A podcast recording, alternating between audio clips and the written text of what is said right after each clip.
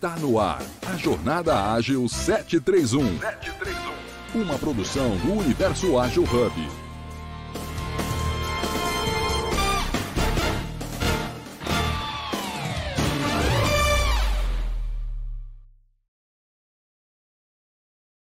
House, YouTube, Telegram.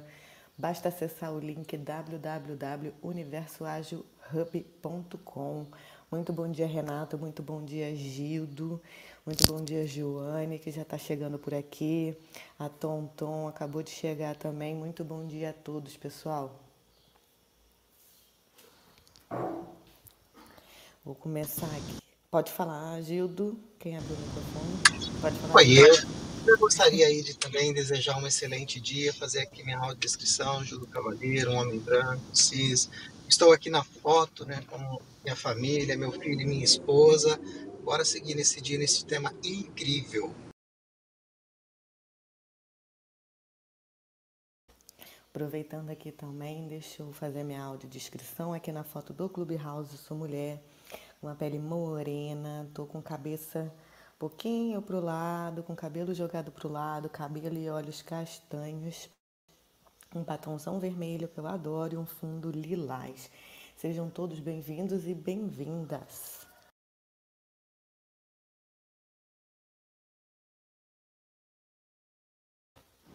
Renato tá por aí, se tiver, tá falando no mudo.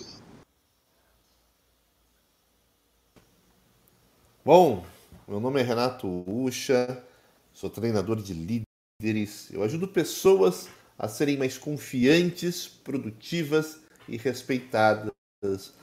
Porque uma pessoa que é confiante, ela se coloca sem medo, ela não teme, ela tem um destemor, ela é valente, ela encara os problemas da vida e resolve da melhor maneira possível. Uma pessoa produtiva, ela entrega resultados com felicidade. E se ela for respeitada também, aí ninguém segura essa liderança. Bom dia! Ah, minha audiodescrição. Sou moreno, careca, sem barba, sem bigode, na foto do Clubhouse, vestindo uma camisa social branca com viés do colarinho azul marinho e um blazer azul marinho. Vamos então ao nosso programa Jornada Ágil 731, seu encontro matinal, diário, ao vivo, online, gratuito, colaborativo, seguro, leve, multiplataformas com a agilidade. Hoje, dia 8 de fevereiro de 2023, com o episódio 730. Líder destemido servidor. Então vamos lá, Uxa. O que, que é esse líder esse líder destemido, né, que faz parte do seu programa. E o que, é esse líder servidor? Como é que a gente pode se transformar nesse líder servidor? Excelente ponto, Liana. Eu queria começar pedindo um favor. É... Eu sei que a gente está fazendo essa transmissão ao vivo, mas é importante, e eu queria pedir para você, Liana, se você puder, obviamente, é, tomar nota de tudo que a gente vai falar aqui, para que depois a gente possa colocar um resumo na nossa página, tudo bem? Sim, tudo bem. Vou anotar sim. Olha, isso aqui, Liana, não precisa anotar não. Foi mais uma Mas dinâmica. Eu Mas eu queria, eu queria perguntar para você o como você se sentiu com esse, mas, com esse pedido. Não, mas sabe o que é engraçado? Porque toda reunião que eu já faço hoje em dia, eu já faço uma ata. Porque a gente precisa anotar os pontos mais importantes para a gente deixar registrado. Então, quando você falou, eu imaginei exatamente nesse ponto. Não, sim, vamos deixar registrado e depois a gente expor isso para algum lugar do que foi falado. Legal, legal. Existem, Eliana, isso para todo mundo que está aqui conosco hoje, Fernando, Joane, é, Tonton, aliás, bom dia, Tonton. É, três, três reações básicas a um pedido de favor, como eu fiz agora, Eliana. A primeira é o que eu ganho com isso. É, então você poderia falar, bom, fazer isso, o que, que eu ganho com isso? Aí se você falar, pô, vou ganhar visibilidade porque eu vou postar na minha rede, vai estar no meu nome, isso vai me trazer é, autoridade, então legal, você pode fazer é, numa característica do aproveitador, né? aquele que só vai fazer um favor se ele entender que ganha alguma coisa com isso. Tem um segundo sentimento que é o seguinte: tá bom, né? então a Liana poderia virar para mim aqui e dizer: tá bom, eu faço sim, mas, né, mas eu também preciso de um favor teu. E esse é o negociador. Dizer, quando você pede um favor e a pessoa sempre negocia. Tá bom, eu faço desde que. Ou faz pensando em, né? ah, não, deixa eu fazer agora, porque eu vou ter um processo seletivo, sei lá, daqui a um mês, e eu queria depois pedir para o Usha fazer uma entrevista simulada comigo, para me preparar. Então, é o perfil negociador. E o terceiro perfil é o perfil servidor. E o que é o perfil servidor, Liana? É aquele que vai fazer sem pensar no que vai ganhar e sem pensar em troca vai fazer por servir mesmo. Então, qual que é o teu perfil? Aproveitador, negociador ou servidor? Quando te pedem um favor, você que está nos escutando aqui, Joane, quando te pedem um favor, Joane, como que você age ou como você reage? Como uma aproveitadora perguntando o que eu ganho com isso?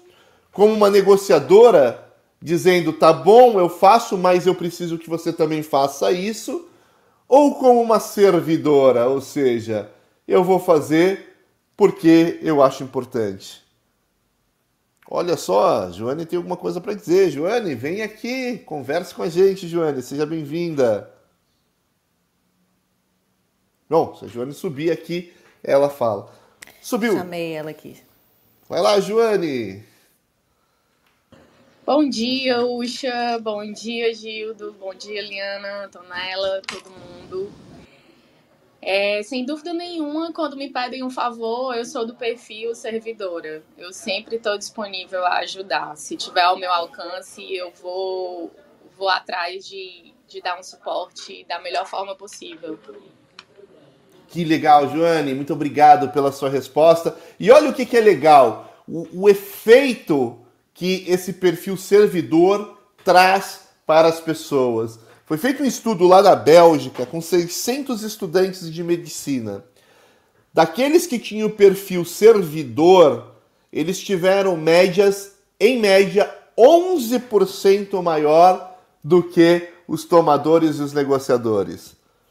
Mas foi feita uma pesquisa com alguns vendedores e o que se descobriu é que os vendedores que têm esse perfil servidor, eles vendiam em média 50% a mais do que aqueles que tinham perfil de tomador, né? aquele que fala o que eu ganho com isso, eu te ajudo, mas eu preciso ver o que eu ganho com isso, e também aqueles que tinham o perfil negociador. Tá bom, para eu te ajudar, você tem que me ajudar. Você percebe e começa a perceber o poder que existe em servir as pessoas, fazer e ajudar as pessoas sem ter a visão de que eu preciso algo em troca? Na verdade, Renato, é, a importância disso é que me ajuda a descobrir a minha missão na empresa hoje. Quando eu atuo na área da saúde e estou diariamente auxiliando dentro de unidades de saúde também a estar tá beneficiando ambientes para recuperação mais célere de alguns pacientes e para melhorar o ambiente para os usuários, as pessoas que estão ali, né, a equipe de profissional, o familiar, ou até mesmo os pacientes que já estão em sua fase terminal. Então, esse ajudar, mal sabe aquele paciente que eu, enquanto profissional especialista da saúde, existo para que aquele ambiente seja beneficiado. Então, é, é uma das coisas que me ajuda muito a entender a minha, a minha missão e os meus propósitos. Você tem um, uma profissão linda, né, Joane, de ajudar pessoas ali, pacientes, a terem uma qualidade melhor de vida enquanto estão internados, é, o que ajuda, obviamente, na recuperação. Imagina se você, para fazer o seu trabalho, fosse uma tomadora, né? Ah, para eu, eu fazer esse trabalho que eu ganho. Não, tem que ter uma placa aqui com meu nome gigante, com minha marca, senão eu não vou fazer. É, essa não é muito a minha marca, né? Quem me conhece sabe. E atuar no SUS hoje também é algo bem desafiante. Acho que vem sendo cada vez mais. É escola, porque a gente tem cada vez mais necessidade e o desafio é cada vez maior, porque infelizmente os recursos são cada vez menores. Então, quando hoje eu sou contratada para desenvolver um projeto, eu não entrego meramente um projeto arquitetônico. Eu hoje sou obrigada a entregar o projeto arquitetônico, o projeto orçamentário, a captação de recursos que eu vou encontrar para estar tá colocando esse projeto para ser executado. Então, é muito desafio, você não tem como estar tá longe de gestão, é humanamente impossível. E o que parece simples através de palavras se torna se torna uma rotina desafiadora. Mas eu acho que isso faz parte do meu perfil empreendedor, sabe, de cada vez mais ir além e ver oportunidades diferentes para estar tá solucionando e criando aí ambientes mais saudáveis e melhores para os usuários. Que fantástico, Joane, que fantástico. E é isso, sirva aos outros sem esperar nada em troca, porque o resultado pessoal é fantástico. Mas aí, aí eu faço uma pergunta, e aí para Liana, a Tonton que está aqui, e para quem quiser subir também, porque a gente está aqui para a gente fazer é, uma troca fantástica. Hoje eu quero escutar muito vocês que estão aqui na nossa audiência, principalmente vocês que estão aqui ao vivo. Quem está escutando no podcast não vai conseguir participar ao vivo, mas vai, obviamente, é, escutar as contribuições das demais pessoas. Será que sempre, sempre é interessante a gente servir, ser esse líder servidor, a gente servir as pessoas, a gente ajudar as pessoas sem esperar nada em troca? Será que isso é sempre bom? Era essa pergunta que eu ia entrar agora também, sabe? Porque muitas vezes eu acho que às vezes a gente fica tão consumido dentro de um ambiente de trabalho ou qualquer tipo de ambiente que eu por diversas vezes já ouvi isso. Ai, mas ser boazinha demais, abaixar a cabeça demais, isso não vale a pena. E eu sempre falei isso, não, mas eu não vou é, mudar minha essência, eu não vou Queria botar um parênteses aqui, Joane, parabéns, tá? Porque é linda realmente sua profissão e o que você faz. Principalmente Obrigada, essas pessoas aí, né, que precisam bastante. Então, eu, na minha visão, honestamente, eu acho que eu faço o meu papel e o que eu acho correto ali naquela hora.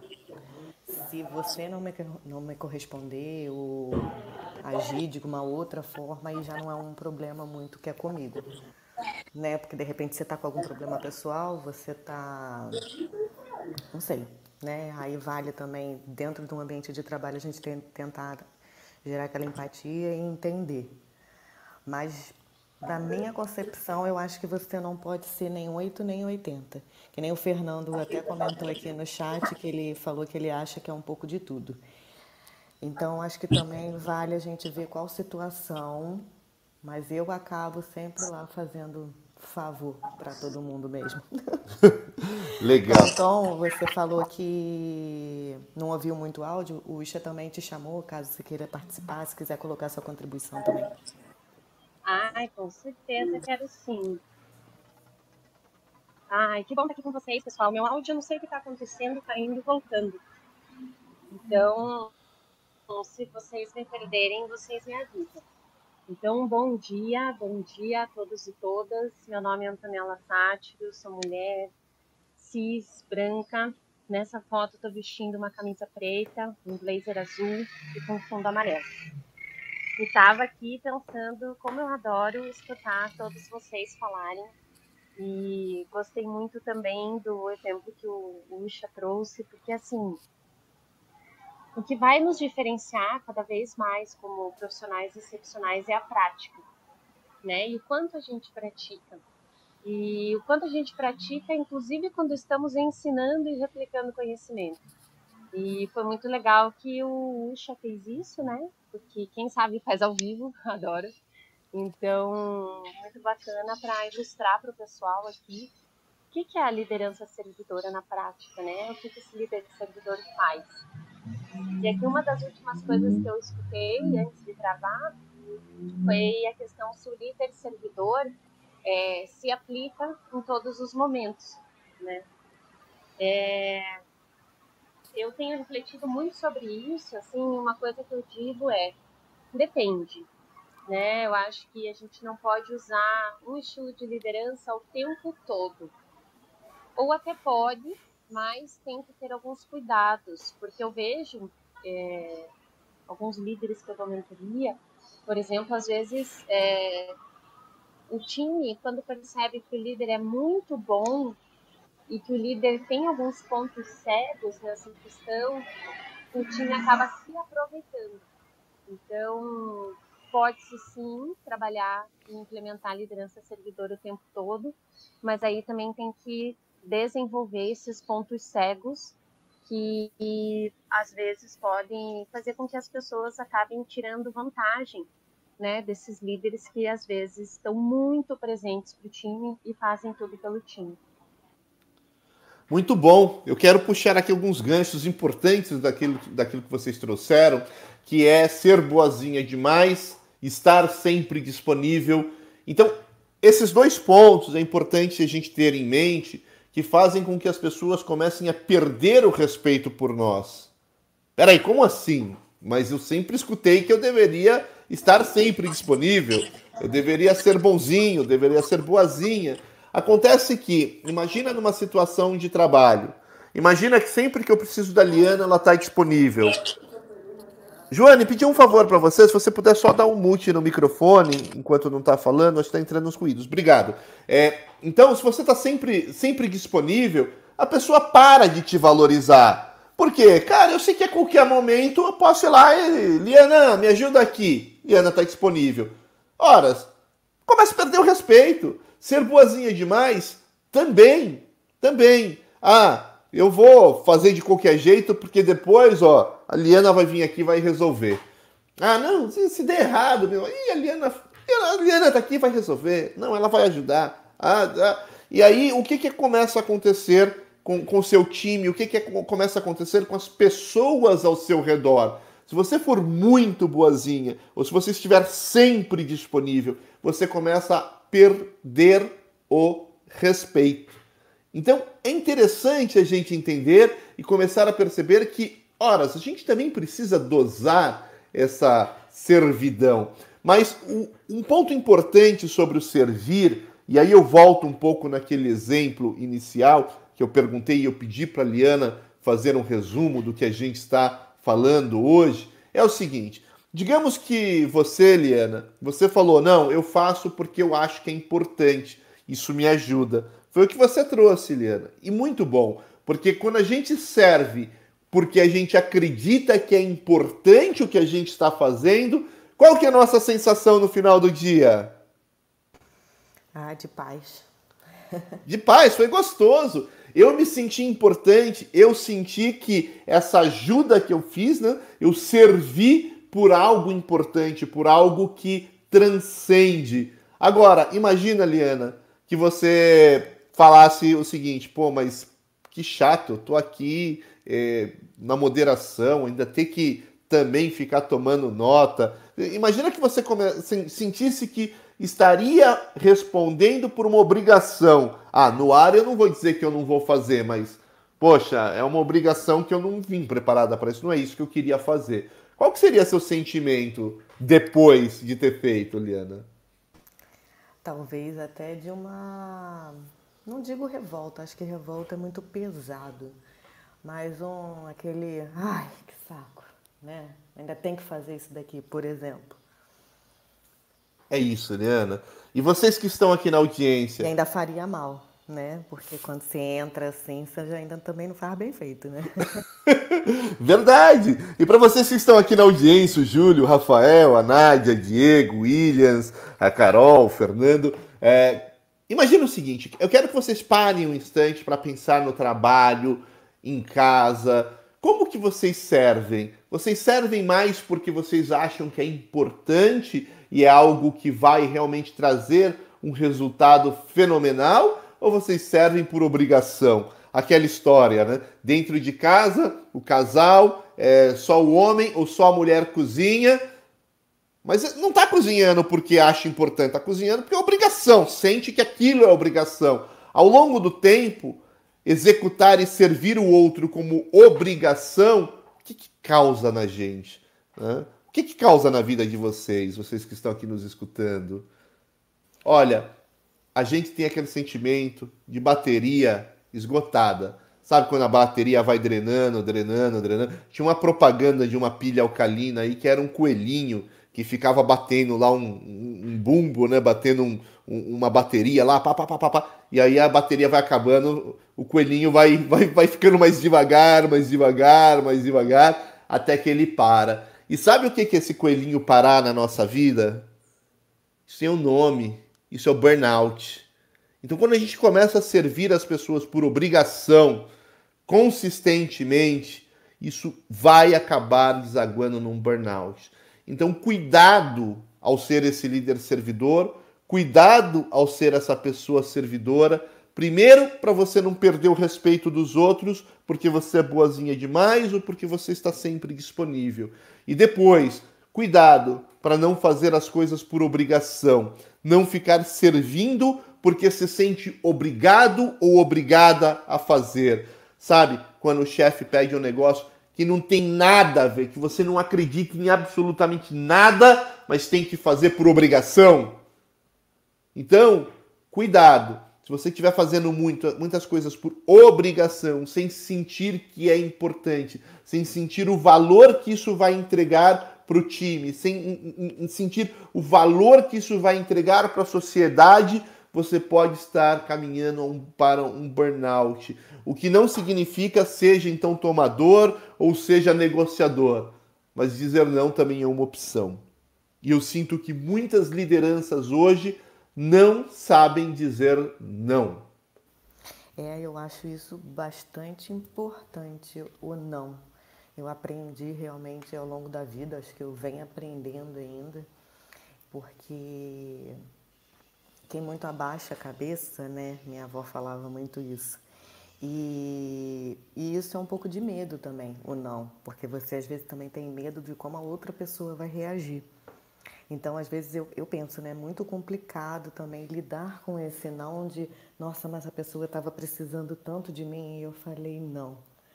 Mas, por exemplo, uma coisa que vá ou me faltar com respeito ou vai me prejudicar, muito, por exemplo, dentro de um ambiente de trabalho, né? Como você citou, de perder o respeito. Às vezes aquela X pessoa não vai fazer o serviço contando que eu faça. Vamos botar aqui uma outra situação. Uma criança, quando ela sempre deixa o trabalho da escola em último horário e você faz por ela, ela vai se adequando a isso sempre, ela nunca vai fazer porque ela sabe que você tem ali para fazer. E você também não consegue dizer não, porque vamos supor, eu vou dizer não para o meu filho, eu vou ajudar o meu filho, eu não quero que ele perca, perca o ano. Né? A gente lidar com, com esse sentimento é bem difícil. O Fernando colocou aqui que, que em casa é por obrigação e necessidade. Eu amo os exemplos de casa, que até como você trouxe no, no, no outro encontro que a gente fez, a gente, ninguém acha que é líder, né? Até a gente pensar na nossa vida pessoal e pensar na nossa casa, nos nossos filhos, com os nossos parceiros. É, a gente pratica muita coisa dentro de casa que eu acho que a gente leva para dentro do trabalho e a gente não tem essa noção. Aí eu amo esses exemplos assim, porque em, aí vamos colocar aqui o que o Fernando trouxe, né? Em casa é por obrigação. E você falou sobre a gente não sentir o valor. Então, por exemplo, em casa, claro, serviço doméstico, assim, deve ter 1% aí da população que ama fazer. Mas como é que a gente não vai sentir um valor numa comida que a gente faz ou numa cozinha que a gente limpa, num trazer aquele ambiente, fazer aquele ambiente ser gostoso pra gente?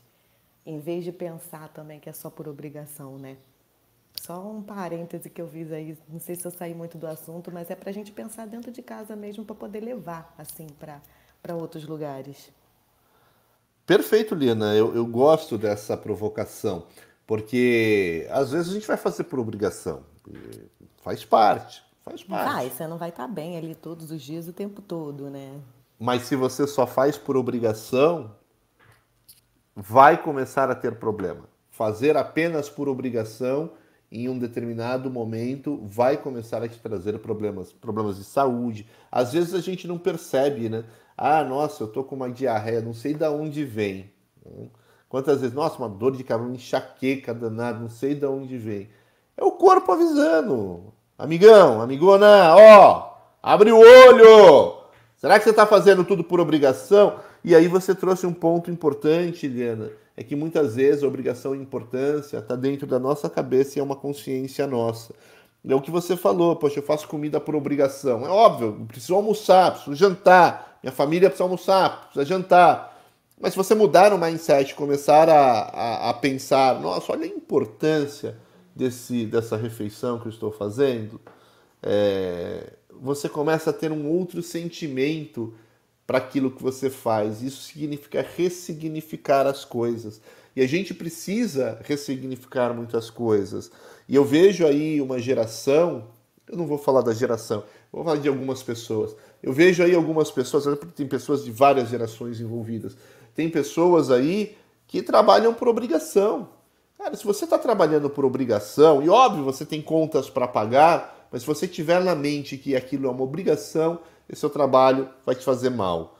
É, então você tem que imaginar o seguinte: a importância e o que, que você entrega no fim do dia, o quanto que você está ajudando pessoas, como a Joane falou, quando ela faz a planta arquitetônica, quando ela faz o, o projeto contábil lá financeiro é, para entregar o orçamento da obra, se ela falar, ah, tudo isso aqui é obrigação, pô, depois de um tempo ela vai estar tá de saco cheio do que faz.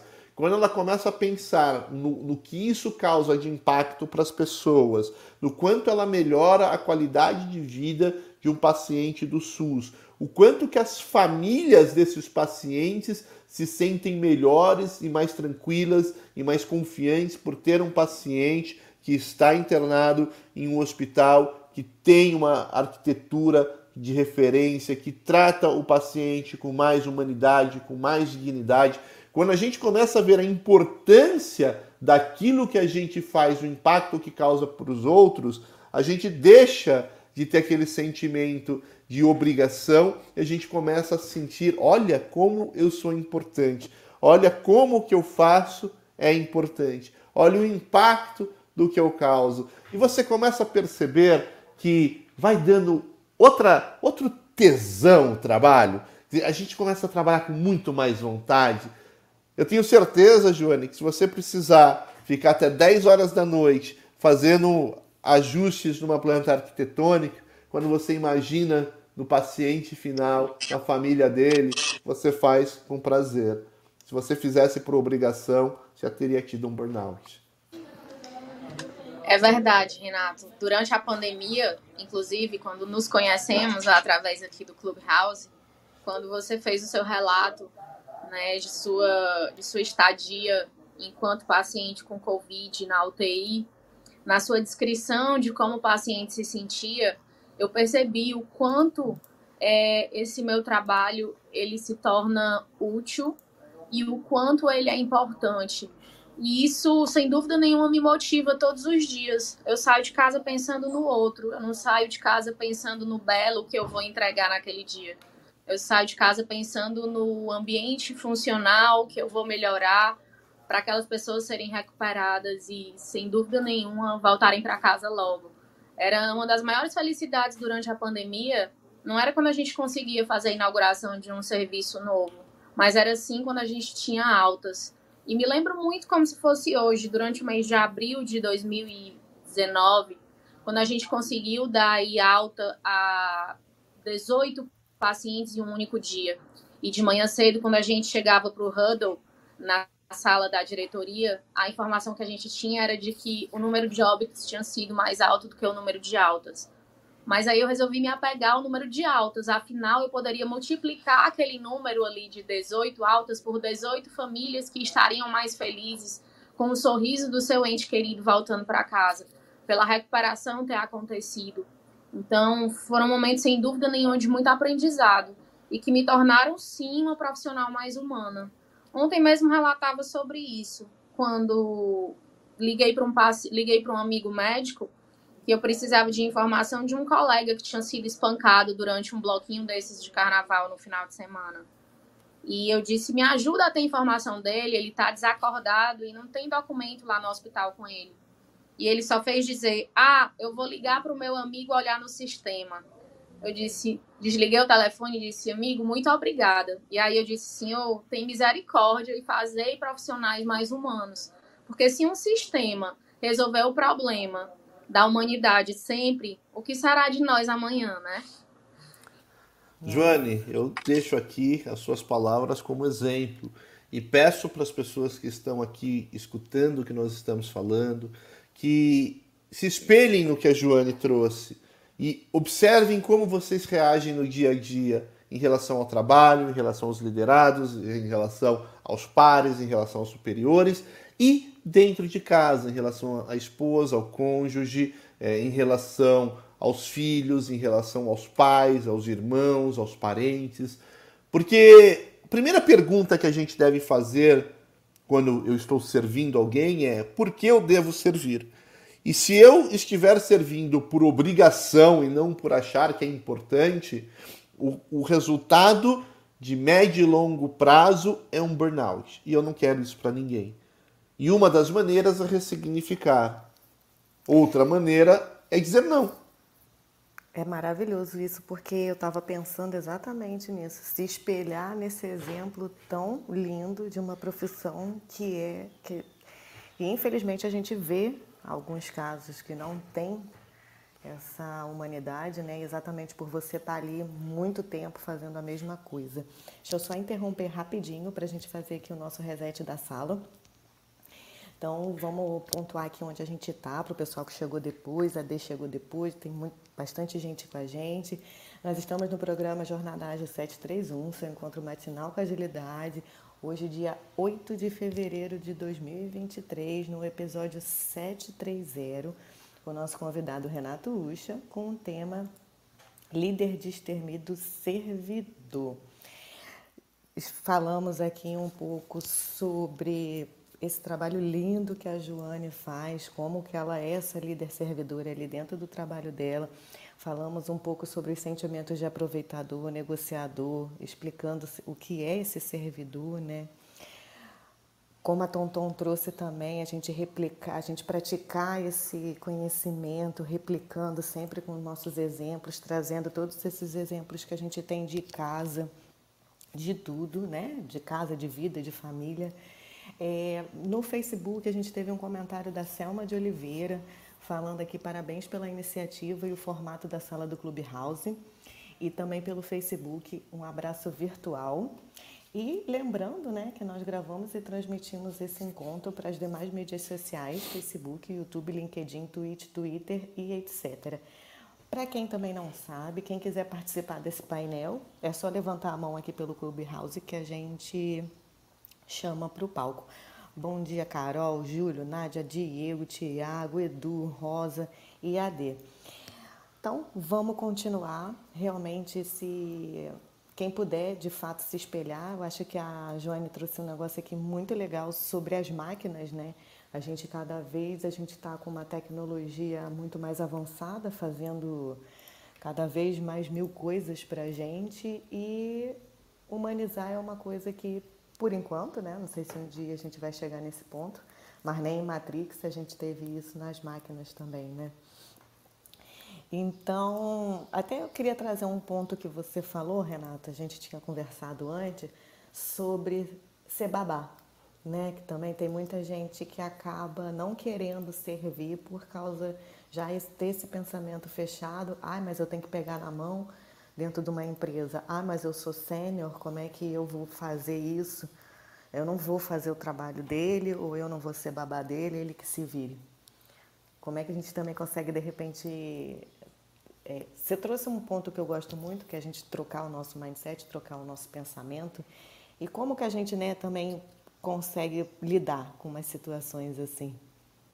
Perfeito, ótima pergunta, Liana. Fazer um parênteses aqui é, para trazer um pouco sobre esse ponto que a Antonella já trouxe aqui quando ela falou depende, né? Aquela pergunta se todo se todo líder servidor ele é bem sucedido e a Tonton falou depende muito sabiamente é o seguinte: a gente, enquanto líder, a gente precisa alternar o nosso comportamento. Ora, nós vamos ter um comportamento mais diretivo, horas nós vamos ter um comportamento mais de apoio. E a gente precisa, enquanto líder, entender o momento e a maturidade do nosso liderado. Se a gente pegou uma pessoa que acabou de chegar na função, eu não estou nem dizendo que ela já tem experiência em outra função, ela acabou de chegar numa função, você precisa ser um líder diretivo. E o líder diretivo vai ser muito objetivo, vai chegar ali e falar: olha, tá vendo aqui, ó, esse produto você pega nessa prateleira, esse produto você pega naquela prateleira, você junta dessa maneira, é, o processo é esse, você chacoalha assim tantas vezes, tá? Você precisa ir lá, ó, pá, pá, pá, pá, dá mastigadinho, e exatamente o que ele precisa fazer e cobrar. Né? Então, até o final do dia, você vai fazer 100 ciclos desse daqui. E aí, no final do dia, você vai voltar para ver se fez os 100 ciclos e se existe conformidade no resultado final daquilo que foi feito. É... Agora, obviamente que esse profissional ele vai evoluindo, ele vai ganhando maturidade. E conforme ele vai ganhando maturidade, você vai deixando um pouco esse seu comportamento diretivo de lado, você vai reduzindo a direção que você dá e você vai começando a dar mais apoio. Então eu começo, saio daquele negócio de ó, é assim, faz assim, assim, assim, assim, para primeiro começar a explicar por que, que ele faz assim. Olha, Liana, sabe por que, que você faz assim? Deixa eu te contar. Porque se você quiser contar no começo, ele nem vai entender e ele vai achar que ele tem a solução melhor e tal. Então no começo é direção. Conforme vai passando, você vai deixando a direção de lá e vai começando a entrar com comportamento de apoio. E aí você vai desenvolvendo esse profissional. E aí você vai transi transicionando, né? Você vai diminuindo o comportamento de direção, aumentando o comportamento de apoio. Agora, o que, que é interessante? Conforme esse profissional vai se tornando mais maduro, mais sênior, você também vai é, é, removendo seu comportamento de apoio até o momento que você não vai precisar nem de direção nem de apoio. Por quê? Porque o profissional já se tornou um realizador autônomo. Eu brinco, tem gente que você dá o problema na empresa, cara, essa pessoa vai atrás. Ela vai descobrir quem que é o responsável, ela vai bater nas portas, ela vai conversar com um monte de gente, ela vai chamar reunião, ela vai escatracar, ela vai contar com a ajuda de outros times e no fim do dia ela vai te entregar a solução. Tem outras pessoas que você vai passar o problema, ela vai mandar um e-mail para o responsável, e se o e-mail não for respondido, ela também não vai fazer nada, vai ficar esperando as coisas acontecerem. Né? Então é, é aí que a gente entende o momento da pessoa. Eu brinco, são quatro grandes momentos. Você entra ali como o aprendiz entusiasmado, você acabou de chegar, você está super entusiasmado tal, você não conhece nada. Então, para o aprendiz entusiasmado, comportamento diretivo. Né? Um aprendiz entusiasmado precisa desse comportamento diretivo. Depois, esse, esse, esse profissional ele vai evoluindo.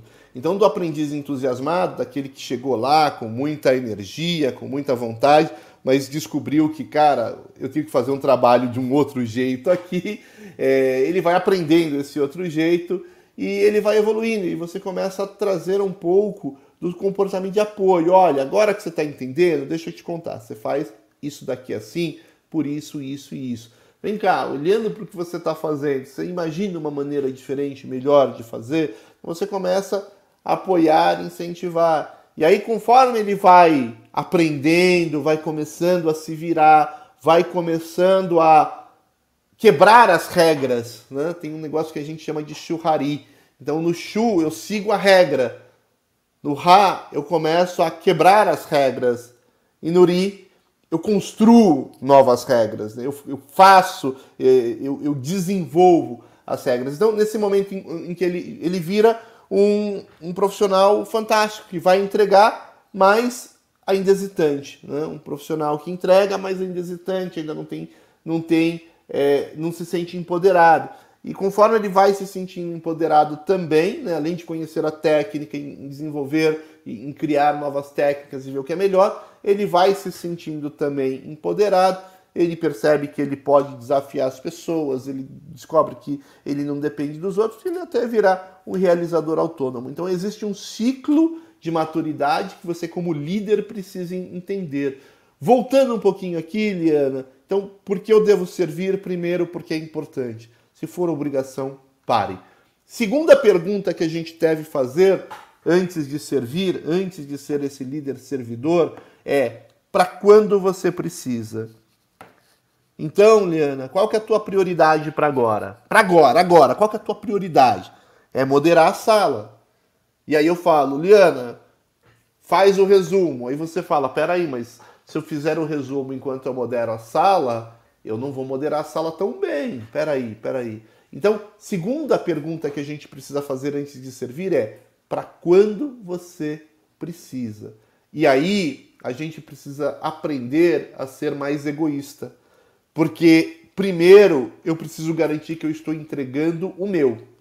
Porque se eu, como líder, não entrego o meu, se eu, como líder, estou mais preocupado em entregar o dos outros, talvez eu tenha um grande problema. A gente vê muito líder operacional e o líder depois ele reclama: Poxa, mas não consigo ser estratégico.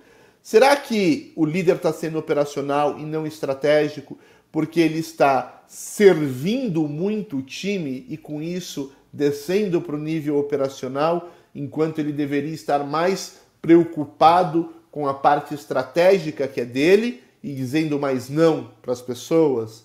Será que dentro de casa você está colocando a vida dos outros como prioridade e não a sua? Será que dentro da sua família você não está colocando seus parentes e familiares como prioridades e esquecendo de você? Então, essa é a segunda pergunta que a gente precisa fazer para quando você precisa. Denise, seja bem-vinda! Olá, bom dia a todos e todas. Eu sou, vou fazer minha audiodescrição rapidinho. Eu sou Denise Marques, mulher branca, cabelos e olhos castanhos escuros. Na foto do eu uso óculos na foto do Clubhouse. Eu tô aí com um fundo amarelo, uma parede amarela com um quadro que eu pintei há muito tempo aí.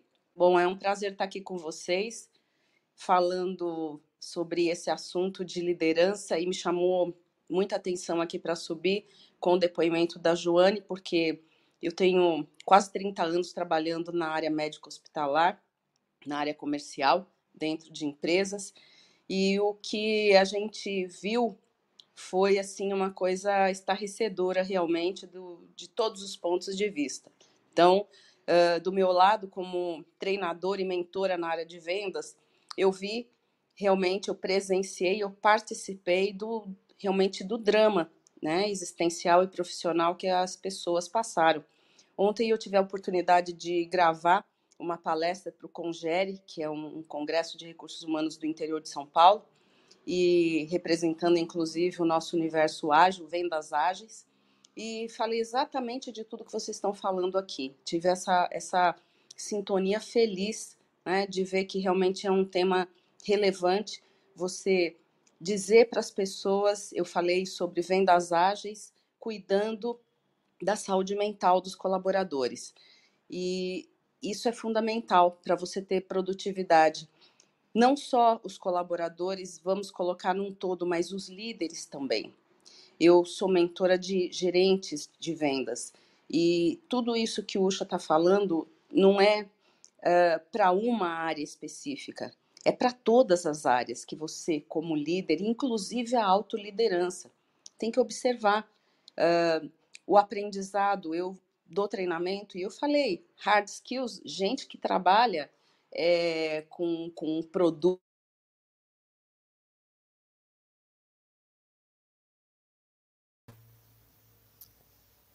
Ela travou? Para mim ficou mudo. Ficou, né? É. Denise, não sei se vocês nos escuta, mas a gente perdeu o seu áudio. Se você estiver escutando, a gente perdeu o finalzinho. Voltou? Opa! Opa, voltou. Voltou?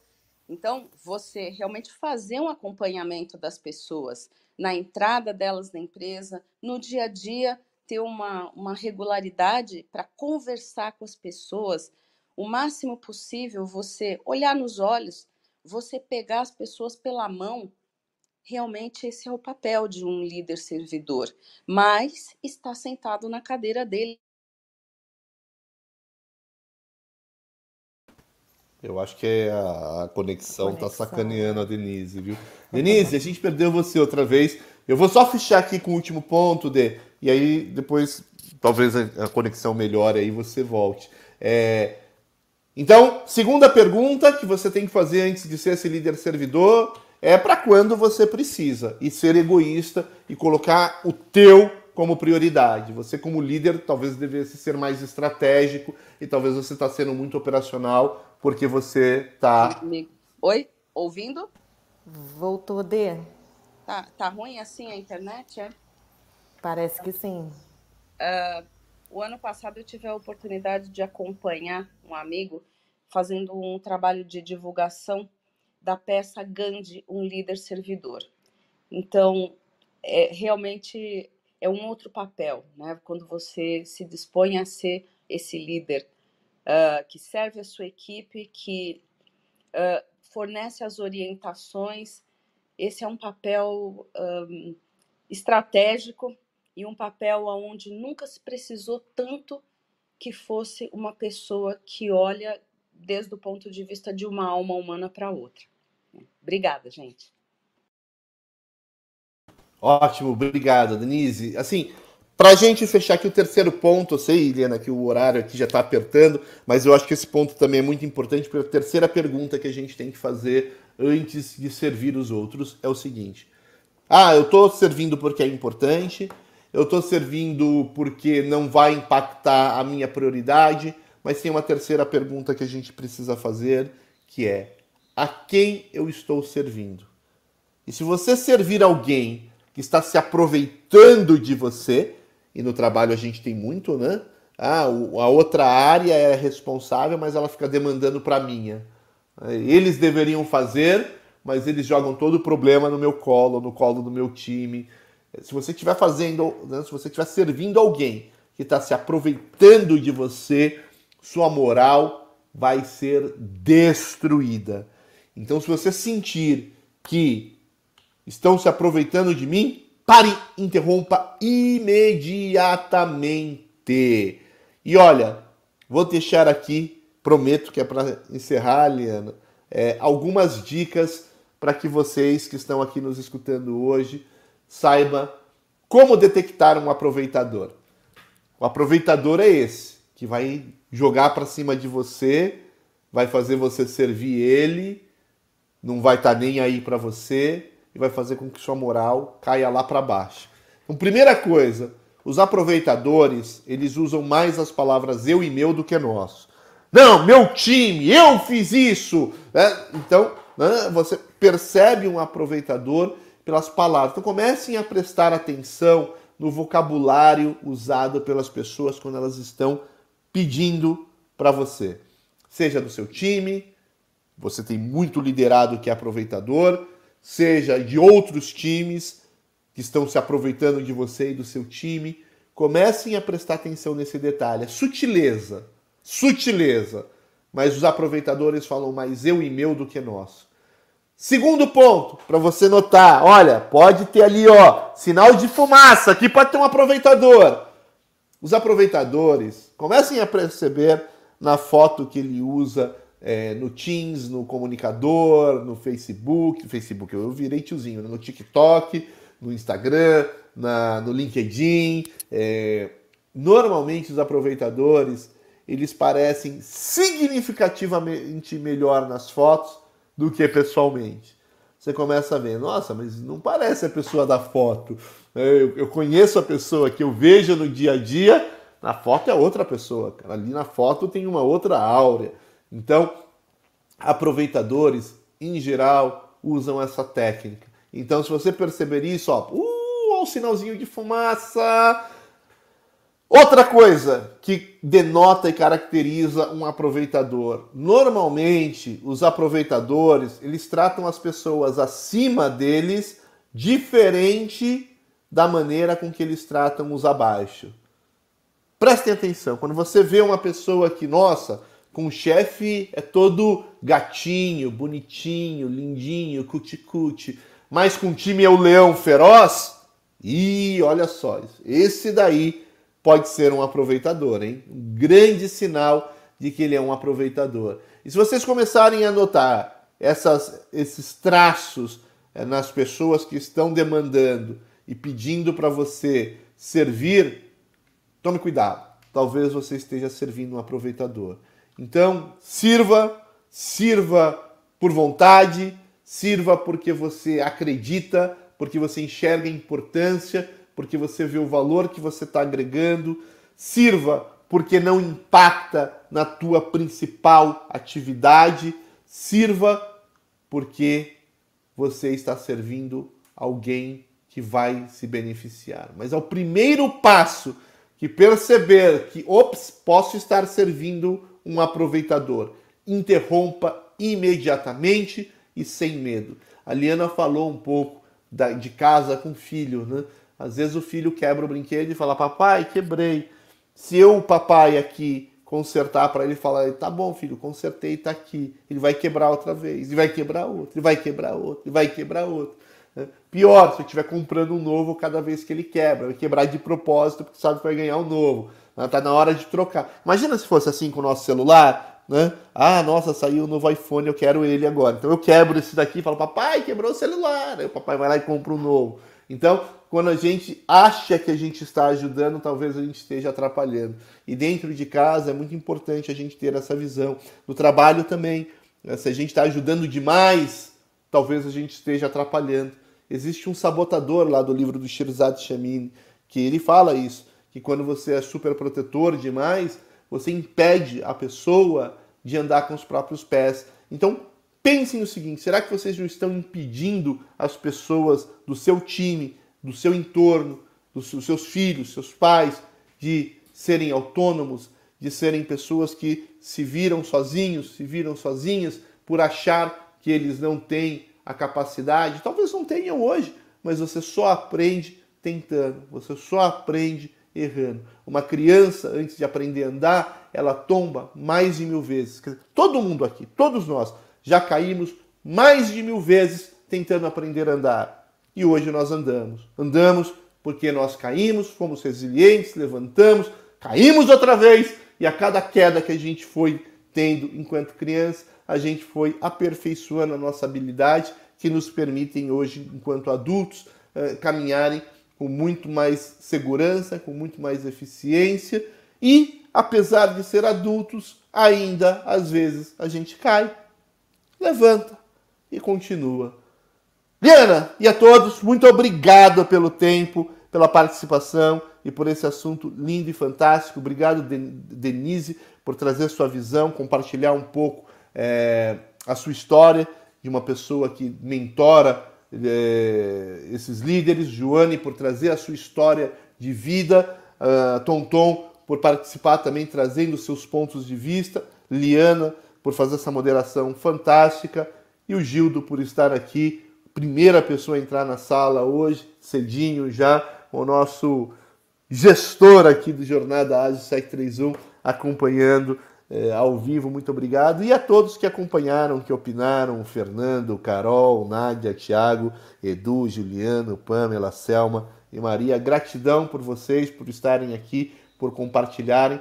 Para quem não me conhece, vou repetir aqui, eu sou Renato Ucha, sou treinador de líderes, eu ajudo pessoas a se tornarem mais confiantes, produtivas e respeitadas. Se vocês acreditarem que de alguma maneira eu posso ajudar a vida de vocês, eu posso fazer com que vocês tenham mais confiança em si, que vocês se sintam mais produtivas ao fim do dia, que vocês se sintam mais respeitadas, não pelo carro que você tem, não pelo cargo que você tem, mas pela pessoa que você é, fiquem absolutamente convidados e convidadas a me seguirem aqui pelo Clubhouse, a me seguirem no LinkedIn, a me seguirem no Instagram e quem tiver interesse no programa de mentoria que eu ofereço é o programa CPR. Basta entrar www.programacpr.com.br que lá vai ter mais informação. Liana, mais uma vez, gratidão. Ai, Renato, eu que, eu que agradeço muito, né? Eu amo conversar com você, eu acho que é incrível te ouvir a toda, todo o seu conhecimento, todas as suas provocações, todo o nosso jogo jogado. é, agradeço muito, muito, muito, foi incrível. De, o que eu falo sempre quando a gente conversa, se deixar a gente fica aqui mais meia hora, mas também sei que você precisa sair, a gente também já está aqui no estourando quase o horário. Queria só colocar a, só mais um comentário do Fernando, que ele falou que numa das suas falas veio à cabeça a recomendação da aeromoça, né, que primeiro você coloca a máscara em você de oxigênio e depois ajude os demais, né? E a Denise aqui concordou.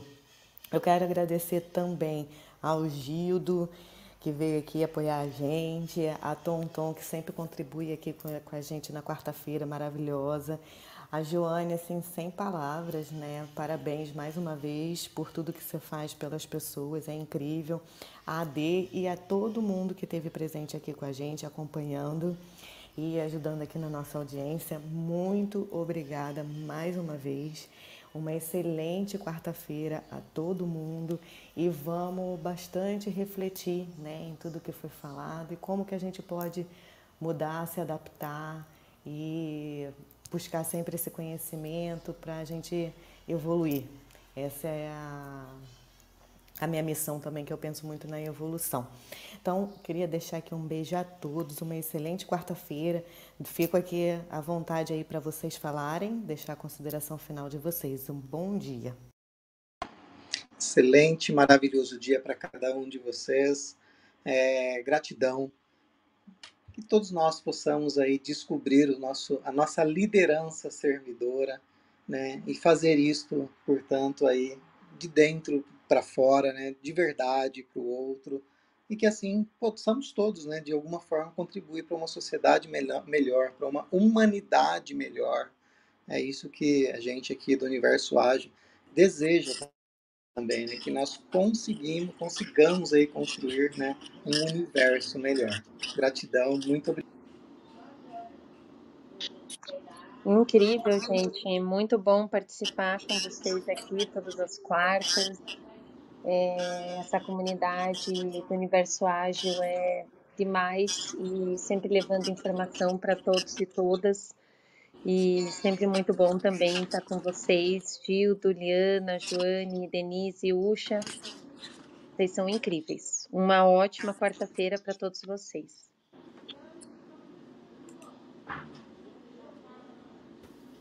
Joane, Dê, se quiserem fazer a consideração também de vocês. Ah, eu gostaria de agradecer muito, Liana, a oportunidade, né, mais uma vez, de estar aqui tendo essa experiência de troca com vocês. É sempre muito gratificante a, a oportunidade que o Usha gera, as conexões que ele nos permite através da sua mentoria, através de suas palestras, né? Suas provocações são sempre as mais saudáveis possíveis, pensando no nosso crescimento. Então, espero, espero mesmo ter contribuído um pouco com, com o coraçãozinho de cada um, né, para alimentar aí com boas energias e, e boa, boa, com boa energia e com boa, boa esperança de dias melhores. Acho que é isso que a gente, que todos queremos, né, dias melhores para todos, não só quem quem vive no hospital doente, mas para quem vive em comunidade, ainda que seja virtual, assim como essa que a gente tem aqui.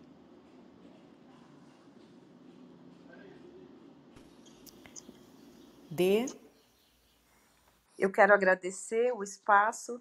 É sempre um prazer poder participar com vocês e com a audiência aqui do JA. Seja o tema que for, o JA acontece todos os dias, de segunda a segunda, às 7h31, infalivelmente.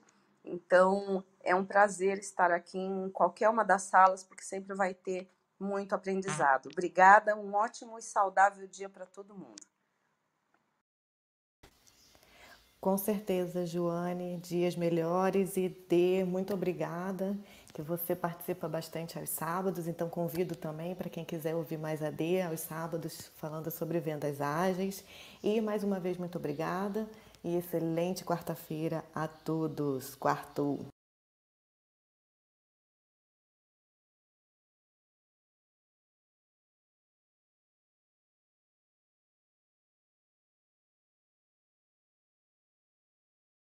Você tem clareza dos desafios da sua equipe, eficiência, produtividade, colaboração, alavancar resultados. Conheça o Universo Ágil Hub. Temos experts nas áreas de transformação digital, RH, marketing, jurídico, produção, operação, tecnologia, finanças e estratégia. Somos mais de 50 experts preparados para ajudar você a alavancar seus negócios. Preparado para explorar juntos seus desafios? Então chama no WhatsApp 11 98994 6527. Repetindo, WhatsApp 11 98994 6527 e venha discutir conosco a solução para seus desafios. Tudo em um ambiente seguro. Os melhores experts do mercado para ajudar seu negócio você encontra no Universo Ágil Hub.